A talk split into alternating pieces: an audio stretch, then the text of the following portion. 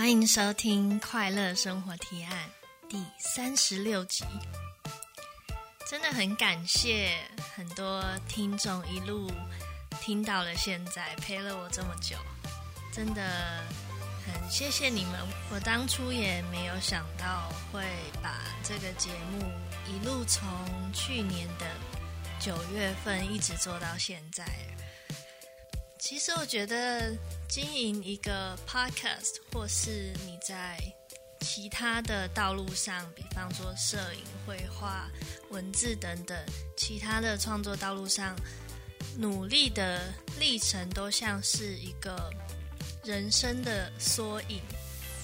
最近我在跟子雍老师聊天的时候，也有讲到，其实创作跟人生。跟好好生活这件事，其实也没有差的那么多。它它其实是同一件事。不管你想要选择什么媒介去创作，去表达自己的观感和想法和美感，其实都跟你原来是如何经营生活有很大的关系。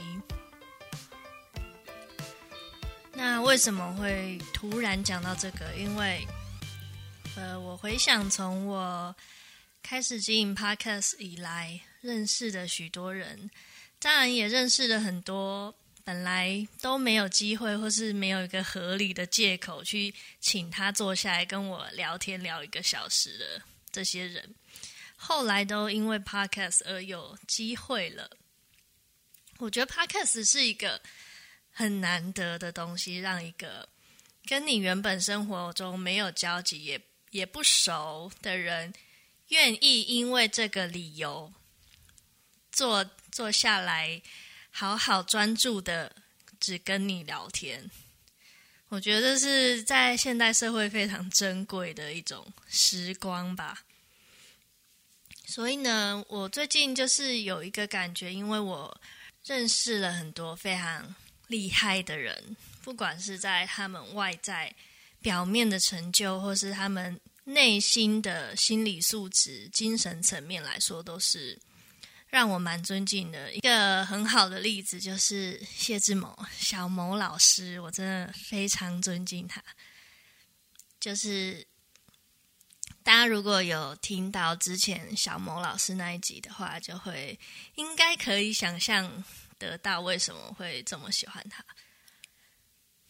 再来还有子雍老师，我觉得子雍老师是一个很奇妙的人，他好像会把所有厉害的人都聚集到他的周围，然后所以我就因为子雍老师也多认识了其他厉害的人，那这些厉害的人也因为子雍老师的关系也也有发了我的节目或是追踪我，那子雍老师也有。加我的呃各种的社交平台，IG，还有我的 Podcast，还有脸书等等。我讲这些其实是要最后带出一个重点，就是我之前在读斯多葛学派的书的时候，有看到其中一个罗马的哲学家他说的一句话，我觉得很有道理。他说：“我们必须将情感放在某个善者身上，呃，善者就是善良的善，就是善人或是圣人的这种概念，时时刻刻把它供在眼前。如此一来，当我们生活的时候，就仿佛他在注视着我们。”做任何事情时，就仿佛他看见了我，我们在做什么。为什么我很喜欢这句话？因为这个概念在佛教里面也有提到。它就像是你要常常思维一个，不管你是不是佛教徒，如果你是佛教徒的话，就是思维着佛陀，或是思维你在你的师父、你的上师教导你的那个人。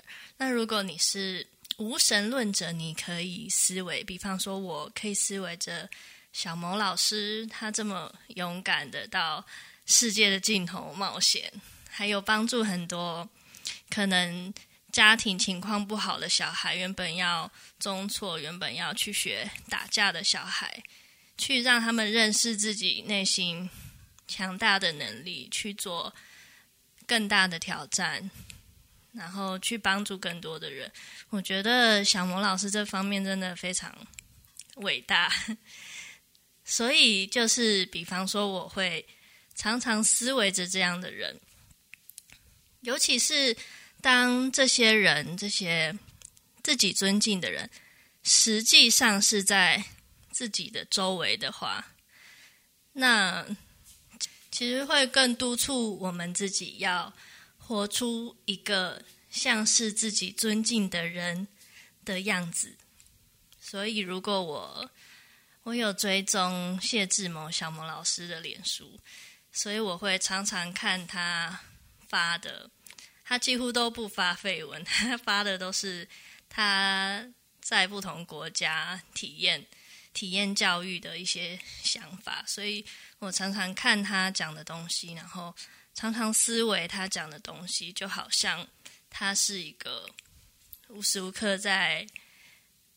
帮忙我盯着我自己的一个导师一样。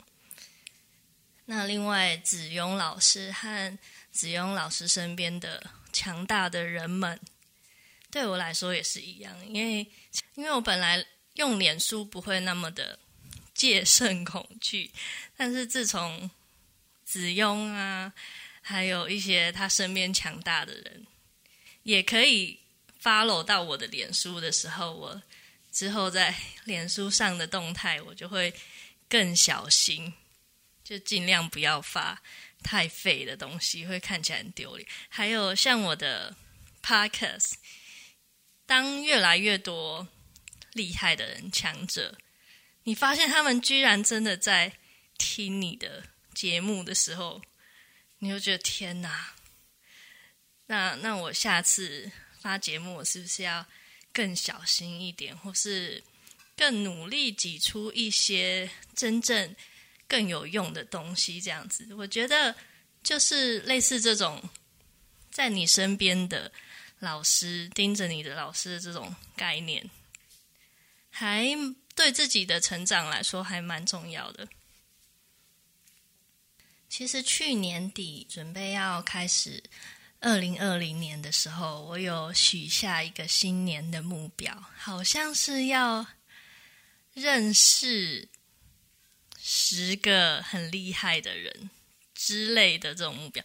但我不是用那种嗯、很厉害关系的什么人脉啊的那种想法去认识。我觉得人脉其实呃不应该是用。先用利害关系去认识，而是当你自己真的变得跟他们在接近的层级，或是或是同一个层级的时候，自然而然的先认识，才想到某些地方可能可以合作，可能可以互相交流，这样才才叫比较正常的人。人际关系的概念吧，所以我就是抱持着这种以自然发展为核心的这种，看它会不会自然而然的发生。结果好像就是设立了这个目标之后，但我也觉得应该是因为 Podcast 这个媒介的关系，我就也真的跟真的能跟更多的人有机会，至少。谈一谈，做一个访谈这样子，所以还还蛮棒的，还真的有自然而然的认识到很多很厉害的人，所以我觉得以我现在的情况，反而是这些好像是这些厉害的人的目光之下，会会让我知道自己要。做出让他们看了不会觉得很碍眼，或者是觉得怎么那么 low 的东西。但是进进一步讲，如果我们身边真的暂时还没有那种让自己觉得尊敬的人真的在我们身边可以看着我们的话，但我们可以，我们也可以自己想象，就像佛教徒会想象着释迦牟尼佛，或者是他们的上师，比方说藏传佛教的僧人，或是佛教徒，他们就会想象，好像达赖喇嘛每天从早到晚都盯着他们的一举一动。我觉得人是很很被环境影响的动物。当你处在一个菜市场的时候，你的脾气跟你在一个教堂啊，或是博物馆这种地方的，你对自己庄重的警惕心会差很多。所以，倒不如你一开始就想象自己是一个，在一个呃你尊敬的人面前，或是在一个庄严肃穆的地方。让你自己不要，让自己可以提醒自己要往好的那一面前进。其实这边的概念也不是说什么很崇高的道德标准，不是诶。其实另一方面也是，不管你是要学摄影、绘画，或是音乐，或是 podcast 创作的时候都一样。不管是。不管在学什么，嗯，先有一个大师级的目标，目标而已，我觉得都还是蛮重要的哦。之前子勇老师就说，你要把目标设定在月亮上，那即使你没有达到目标，你也会掉在星星上面。我记得是这样吧？意思是先设立一个。很高的目标，那就算你失败了，你也是失败在相对你原本的地方还高很多的地方，而你也不会是在原地。我觉得这概念好像是跟尼采的那个《查拉图斯特拉如是说》里面有几句话的概念蛮像的，就是把你的目标设定在你尊敬的人的高度。那就算你跌倒了，你也是跌在比你原来、比其他一般的人还要高的地方。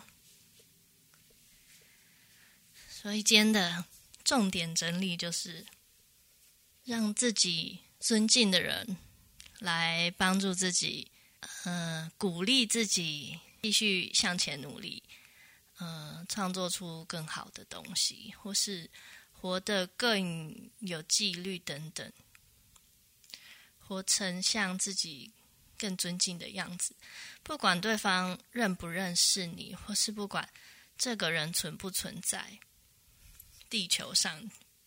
如果他是古人的话，你还是可以想象他就在此时此刻盯着你。你也可以想象一下，如果这件事换成是这个你尊敬的人的话，他会怎么做呢？像我常常就会。想象着，嗯，如果子勇老师要拍摄这个地方的话，他会怎么取景？然后我平常也会碰到一些选择困难的时候，或是日常生活中的挑战的时候，我就会想，如果是 Spark，大家知道 Spark 吗？就是 Star Trek 里面的一个种族，很理性的种族。然后我就会想象，如果是换成是 Spark，他会怎么面对这样的情况等等。还有看待，呃，看待社会问题的时候，我会想象，如果是如果是谢志谋小谋老师，他会怎么用他比较宽广的视野，比较。国际观的视野去看待这件事，而不是像我们从从岛国的思维往外看。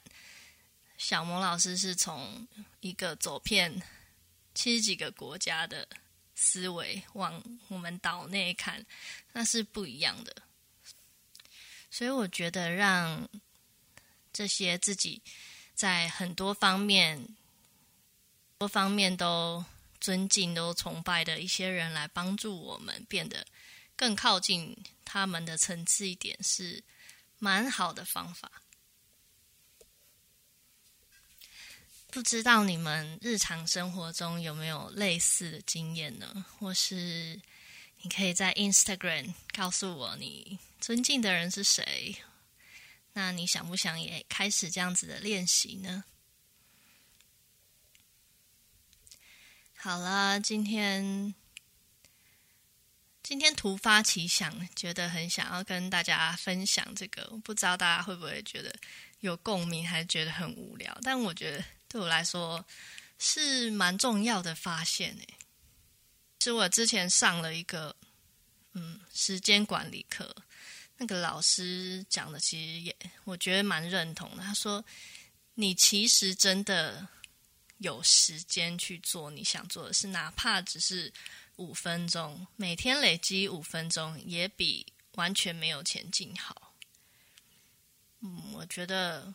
超有道理的，而且我觉得我们一般很少真的去检视自己从早到晚都在干嘛。嗯，我知道有些人可能真的很忙，像我上一份工作，我是连礼拜六都至少有半天或者超过半天都在在家上班，真觉得很夸张。但是如果你你真的是这种工作的话，那我觉得你可能。这这这样真的很不 OK。我以过来人的经历经历分享，真的很不 OK。你还是要找一下其他的机会，因为我觉得这样子把时数算进去，这样时这样时薪也不是很高啊。像我前一份工资就是这样，对啊。所以如果你有想要的未来，你就。